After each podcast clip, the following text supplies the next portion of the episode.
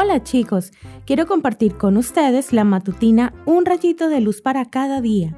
Hoy escucharemos Lealtad en Pompeya.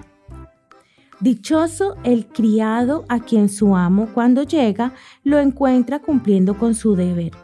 Les aseguro que el amo lo pondrá como encargado de todos sus bienes. Mateo capítulo 24 versículo 46-47. En la región de Nápoles, en Italia, se encuentran las ruinas de la antigua ciudad de Pompeya.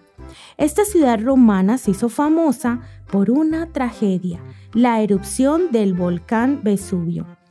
El suceso fue tan repentino y veloz que los pobladores no tuvieron tiempo de escapar y la ciudad entera con todos sus moradores quedó sepultada bajo lava en el año 79 después de Cristo.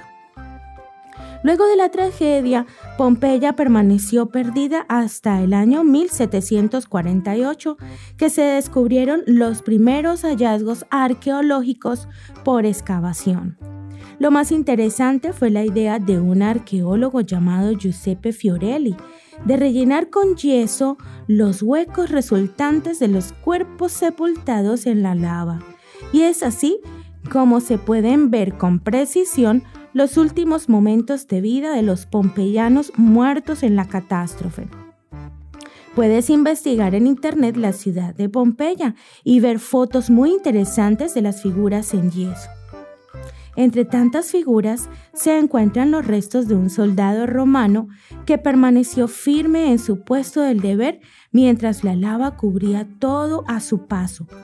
En el Museo de Nápoles se exhiben el yelmo, la lanza y la coraza de ese valiente soldado que prefirió morir antes que abandonar su posición y mancillar el honor de su centinela romano. ¡Qué ejemplo! ¿Sabes el significado de la frase leal al deber? Habla de las personas responsables a sus obligaciones. Son personas muy confiables porque pase lo que pase, no van a fallar. Nuestro Dios nos dejó una parábola excelente en Mateo 24. Allí habla de un siervo al que su señor le encargó que cuidase de su casa y le diese alimento a la familia hasta que él regresara. Al parecer, el señor de la casa se tardó en regresar y el siervo tuvo que decidir si sería leal al deber o no. Vuelve a leer el versículo de hoy.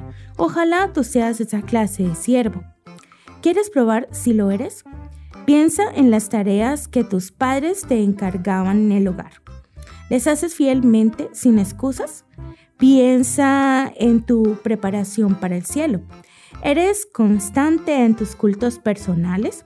¿Lees tu Biblia y oras todos los días sin falta? Si un soldado romano fue leal al deber, tú como soldado de Jesús, ¿serás leal también? Que tengas un hermoso día.